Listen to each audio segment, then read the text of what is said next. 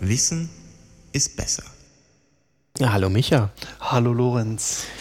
Wir sind bei Folge 3 angekommen. Das kann mal variieren. Es kann auch Folge 261 sein. Das ist eigentlich auch egal, aber wir sprechen heute über Biometrie. Genau. Was ist denn Biometrie eigentlich genau? Kennen wir ja irgendwie. Also ich kann mir das nur so zusammensetzen. Ich kenne Biologie, ich kenne Geometrie und das ist das Beste aus beiden Welten. Also quasi ein äh, organisches Geodreieck. Ich würde mal sagen, die Vermessung des Körpers.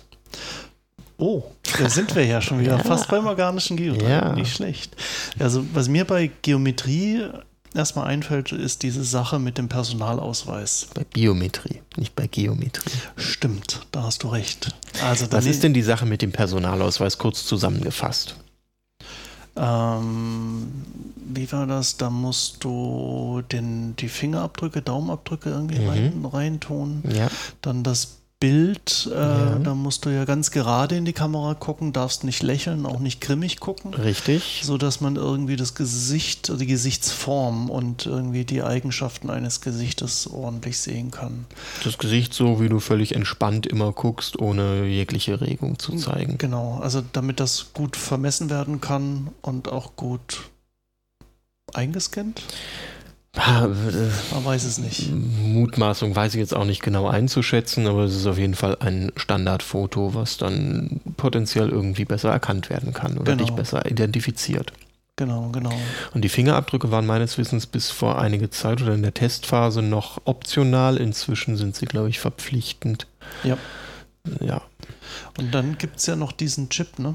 Ist der auch im Personalausweis, wo mhm. das dann da drauf gespeichert ist, nochmal digital oder so. Um die digitalen Funktionen des Personalausweises zu nutzen, die wiederum kaum genutzt werden können, weil sie nicht richtig nutzbar sind. Genau. Aber eigentlich ja. wollen wir ja nicht über den Personalausweis reden. Richtig. Biometrie liegt zum Beispiel ähm, in Form meines Telefons äh, in einfachster Form vor mir, denn das kann ich neben dem Zahlencode, den ich da eintippe, auch über meinen Fingerabdruck entsperren. Genau. Und also, trotzdem bin ich mir bewusst, dass das nicht sicher ist. Okay, das ist jetzt nochmal eine andere Kiste äh, oder eine fortführende Kiste. Aber im Endeffekt ist es ja genau das, was du ganz am Anfang gesagt hast. Ja, diese Vermessung des Körpers. Das mhm. heißt, ich nehme eine Eigenschaft meines Körpers, das kann jetzt der, der Finger- oder Daumenabdruck sein, da haben mhm. wir ja so Rillen drin. Richtig. Also wenn man sie sich nicht weggebrannt hat. Man kann sie sich auch wegflexen, aber es wird blutig. Genau, genau. Und äh, die werden dann aufgezeichnet, also das Muster wird aufgezeichnet. Das ist eine Art Foto, die da vom Finger gemacht wird, in natürlich auch unterschiedlichen Positionen, weil der Alltag natürlich etwas ungenau wird. Genau. Aber ich finde die Bezeichnung ein Foto gemacht irgendwie ganz super treffend. Mhm. Und das wird dann auf deinem Telefon hinterlegt und wenn du deinen dein, dein Daumen dran hältst, mhm. dann wird das quasi mit dem Foto verglichen. Richtig, und mit dem Zahlencode, den ich ja zusätzlich eingebe oder den ich, ähm, den ich auch brauche, äh, gleichgesetzt, weil ich habe dann die Wahl Fingerabdruck oder Zahlencode. Der Zahlencode ist immer die Fallback-Lösung, denn das Gerät deaktiviert sich auch nach, ich glaube, drei oder vier Versuchen. Ähm, da muss man dann, wenn die fehlgeschlagen sind, auf jeden Fall den Zahlencode eingeben. Okay. Und der Zahlencode ist natürlich nur in meinem Kopf drin und damit kein biometrisches Merkmal. Genau. Das heißt, ähm, da kommen wir jetzt aus meiner Sicht zum Kernproblem von Biometrie. Die ist klaubar. Richtig. Das hat zum Beispiel der Chaos Computer Club mal sehr schön demonstriert, indem man den Fingerabdruck von Wolfgang Schäuble veröffentlicht hat.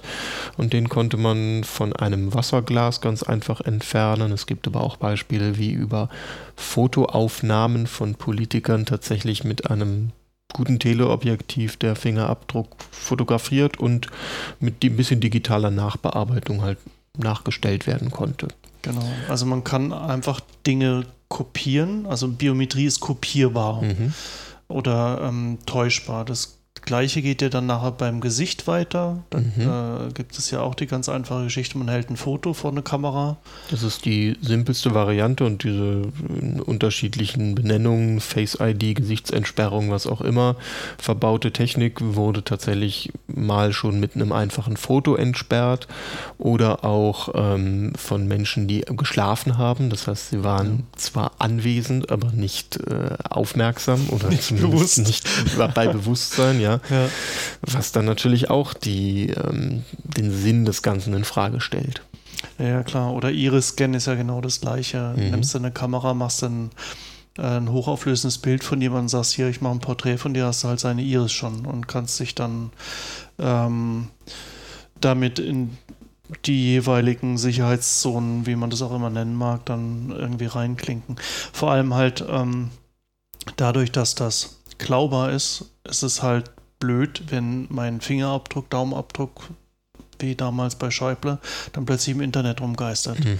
Und ähm, die Gefahr, die ich halt irgendwie sehe, ist einerseits beim Handy, was für mittlerweile für den einen oder anderen eine größere Gefahr ist, weil er vielleicht Online-Banking damit macht oder Mhm. irgendwelche anderen Sachen. Ja. Aber eine ganz große andere Gefahr ist ja das aufkommende, ähm, der aufkommende Trend mit der Smart Home, Home Automa Automatization und und und, dass du halt ähm, deine Stimme benutzt, die auch kopierbar ist oder Mhm. nachmachbar ist, dein, deine Augen, deine, was auch immer du gerade irgendwie an Biometrie am Start hast, um Gerätschaften bei dir zu Hause zu bedienen, zu steuern oder freizuschalten. Das ist ja besonders spannend. Es gab da gerade ein Beispiel, dass die Stimme über einen Laserstrahl übertragen wurde und damit aus der Ferne ein smarter Assistent getriggert werden konnte. ist so nicht ganz richtig mit Nicht der Stimme ganz. übertragen. Also das, das Ganze ist eine technische Geschichte. Normalerweise hast du bei einem Mikrofon ja eine Membran drin, die schwingt mit, wenn man spricht. Mhm. So, und ähm, es gab vor dieser ganzen Geschichte, bei diesen äh, ganzen ähm, Systemen wie Alexa, Siri, Google, okay, bla, ähm, wie heißt das bei Samsung? Bix? Bixby, Bixby, irgendwie so. Cortana. Cortana bei Microsoft, genau. Ähm, die haben ja alle Mikrofone Mhm. und hören irgendwie. Das heißt, da sind irgendwelche Membranen drin, die reagieren auf die, auf die Stimme oder auf Schwingungen erstmal so. Vor dieser ganzen Lasergeschichte, auf die ich gleich zurückkomme, gab es die sogenannten Dolphin Attacks. Bei den Dolphin Attacks, also von Delfinen her, war das so. Ähm, Delfine können ziemlich hohe Frequenzen pfeifen, fiepen oder wie auch immer, ähnlich vielleicht wie Fledermäuse. Mhm. Fledermäuse kommen noch Die, höher. ja, mhm. Das heißt, die hörst du kaum oder gar nicht mit dem menschlichen Gehör, aber diese Membran hören die. Das Mhm. heißt, theoretisch konntest du halt mit so einer, mit, mit einem Lautsprecher, der diese hohen Frequenzen abspielen kann, konntest du den Dingern Befehle geben, die kein Mensch gehört haben, außer Mhm. Siri und, und Alexa und Konsorten. Das Ja. heißt, ähm, die sind da losgegangen. Da haben die mittlerweile ähm, einen äh, Riegel, glaube ich, vorgeschoben, mehr oder minder. Also ich habe jetzt nichts mehr gehört, dass das geht. Aber der neueste Clou, auf den du zu sprechen kamst, war mit diesen Laserstrahlen quasi. Da werden aber jetzt nicht Stimmen so richtig übertragen, sondern die Mem der Membran werden Impulse gegeben, Mhm. was die dann auch zum Schwingen bringt, wie wenn ähm, Druckwellen Mhm. rankommen würden. Also es ist irgendwie, ich bin kein Physiker, kein gar nichts, aber das hat irgendwas mit den, erschießt mich mit den Elektronen, Photonen, ich glaube Photonen ist, ist ja Licht, glaube ich, ähm, Mhm. zu tun. Und äh, da ist so eine Technik, wo die halt mit diesen Laserimpulsen dann quasi diese Wellen simulieren und Mhm. diese Photonen, Elektronen, äh, nagelt mich da nicht fest, quasi äh, auf dieser Membran zum Schwingen bringen. Das, Ja. Und das Fiese daran ist, ähm, mit der nötigen Elektronik, und das ist kein Hexenwerk, das geht, soweit ich weiß, mit einem kleinen Raspberry oder noch kleiner und einem Laserpointer, einem starken, den du so irgendwie halblegal erwerben kannst. Ich weiß nicht, wie stark Laserpointer sein dürfen. Schaffst du das, dass du halt quasi Stimmen überträgst über Mhm. Laser? So quasi. Also wir merken, die Biometrie ist nicht perfekt. Definitiv nicht. Nee. Dennoch ist sie im Alltag natürlich nicht unpraktisch. Ich, sie ist bequem. Ja, sie ist, okay, sie ist bequem. Dann können wir uns drauf einigen. Praktisch ist so eine Sache. Also, sie irgendwie, ob ich einen Knopf drücke oder sage, hallo Knopf, drück dich, ist erstmal so das Gleiche. Gut, das ja, da, die, die, Bewegung, die ich ausführe. Ob ich ja. aufstehen muss, ist genauso wie Fernbedienung beim Fernseher. Ja, das ist, das ist bequemer, stimmt. Völlig richtig. Ja. Ähm, ich glaube, man wird da nicht die, ähm, die Variante finden, dass das immer alles äh, komplett zu ersetzen ist und so, aber wenn man sich darüber Gedanken macht und sich auch mit den Gerätschaften, die vielleicht diese biometrischen Sensoren beinhalten, ein bisschen genauer beschäftigt, kann man das Ganze schon verstärken. Also ähm, die Biometrie nochmal hinter einem Zahlencode zu sichern und zu sagen, sie ist nicht mein erster Schlüssel, sondern nur der zweite, der es mir etwas bequemer macht. Oder das Ganze insofern zu koppeln, dass man nicht nur ein biometrisches Merkmal, sondern mehrere benutzen muss. Die machen das Ganze nicht perfekter, aber sie machen es ein bisschen komplizierter, sodass die Wahrscheinlichkeit, dass da irgendjemand Schindluder treibt, schon deutlich schwieriger gemacht wird. Dennoch muss man sich bei allem bewusst sein, es ist möglich, gehackt zu werden, oder? Ja, definitiv. Und ich würde halt auch sagen, okay, man kann Biometrie benutzen, ist schon eine coole Sache, wenn der irgendwie vor irgendwas vor deinem Kühlschrank steht und der begrüßt dich mit dem Namen, weil er irgendwie deine Iris gescannt hat oder so. Das Ding ist, ich würde halt Biometrie nie in sicherheitsrelevanten mhm. Umgebungen einsetzen. Also das heißt auch nicht mein Bankkonto mit Biometrie absichern. So wie du vorhin richtig schön gesagt hast, einen Code, den ich im Kopf habe, den kann mir keiner rauslesen, also noch nicht, noch auf nicht, jeden Fall. Ja. ja, aber es ist die Frage, ob das dann irgendwann mal geht. Ja. Äh, und die Frage ist dann auch immer das, das Aufwand. Das, also mhm. wenn ich jetzt irgendwie so eine mega Anlage brauche, um jemanden die Gedanken abzulesen und dem irgendwie so ein Netz im Kopf ziehen muss und und und, ist natürlich schwierig, da kann ich ihn auch foltern, sage ich jetzt mal so. Das ist sehr groß und man kann ja auch immer schön sagen, ich habe ja nichts zu verbergen, aber du hast ja vollkommen äh, zu Recht gesagt, wenn die biometrischen Daten dein Bankkonto absichern, dann ist der Anreiz, das mal kurz leer zu räumen mit ähm, deinem Fingerabdruck, den man irgendwie nur mit äh, einer Heißklebepistole oder sowas auch nachbilden kann, schon relativ gering und dann macht man das vielleicht auch eher mal. Ja, vor allem, wir gehen jetzt alles, äh, wir gehen jetzt gerade beide von sehr netten Verbrechern aus. Das stimmt. Ne? Also ich meine, Heißklebpistole ist zwar nochmal so eine andere Geschichte irgendwie oder mit einem Tesafilm von einem Glas runter. Mhm. Aber ich meine, wenn es schnell gehen muss, dann nimmt er halt irgendwie ein Messer oder eine Axt oder irgendwie sonst was. Eine Gartenschere wäre Oder eine Gartenschere nehmen, ja. zum Beispiel. Und dann ist halt der Finger ab oder das der Arm. Richtig. Ja. Oder der Kopf. Man, genau, man kennt das ja aus diversen Filmen, wo dann einfach Leute sagen, okay, ich brauche heute nur die Augen. Mhm. Die nehme ich mit, die sind auch besser transportierbar. Und das eigentlich Erschreckende ist, die biometrischen Spielereien, die wir zu Hause haben oder die man sich zumindest für zu Hause kaufen kann, sind die eine Sache. Aber die Industrie ist auch damit abgesichert. Es gibt zum Beispiel Venenscanner, das heißt, du legst deine Hand wie im Film ganz futuristisch auf einen Scanner und dadurch wirst du reingelassen, weil deine Venen natürlich auch ein einzigartiges Merkmal gescannt werden. Hm. Auf dem letzten Chaos Communication Kongress wurde das Ganze mit einem Laserdrucker und Wachs gehackt und nachgewiesen, dass auch das kein sicheres Ding ist. Der BND in Berlin damit ist abgesichert viele andere. Ist halt wieder kopierbar ja. im Endeffekt. Also egal irgendwie, wie tief du in deinen Körper gehst, es ist halt kopierbar, wenn mhm. es halt nicht virtuell ist. Das heißt, einen Pin in deinem Kopf zum Beispiel. Richtig. Oder irgendwie eine Kombination aus irgendwas.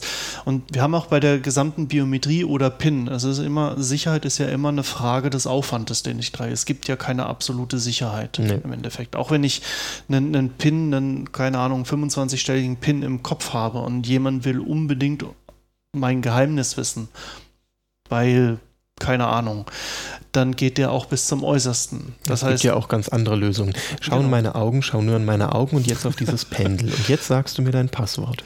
Ich bin ein Maultier. 2, 3, 4. Passwort. Gut. 1, 2, 3. So einfach war das. Ich äh, verabschiede genau. mich dann auf die Malediven. genau. Was sagen wir denn äh, zum Schluss zu Biometrie?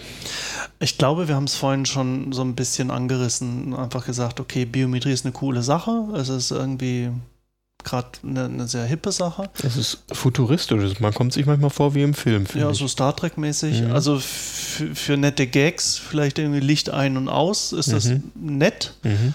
Aber auf gar keinen Fall für irgendwelche Sicherheitsgeschichten. Ja. Deshalb finde ich das auch so wahnsinnig gefährlich, dass wir das zum Beispiel im Pass mhm. ähm, drin haben, weil das sagt halt gar nichts aus. Also mhm. es ist keinerlei Erhöhung der Sicherheit, auch wenn es viele Politiker gibt, die das anders sehen. Aber ich würde sagen, Biometrie einfach nur für die Gadgets und für den Kitsch und mhm. alles, was man irgendwie so lustig, irgendwie schön macht, aber niemals für Sicherheit benutzen. Das mhm. wäre so meine Empfehlung. Ja, und sich einfach Gedanken darüber machen.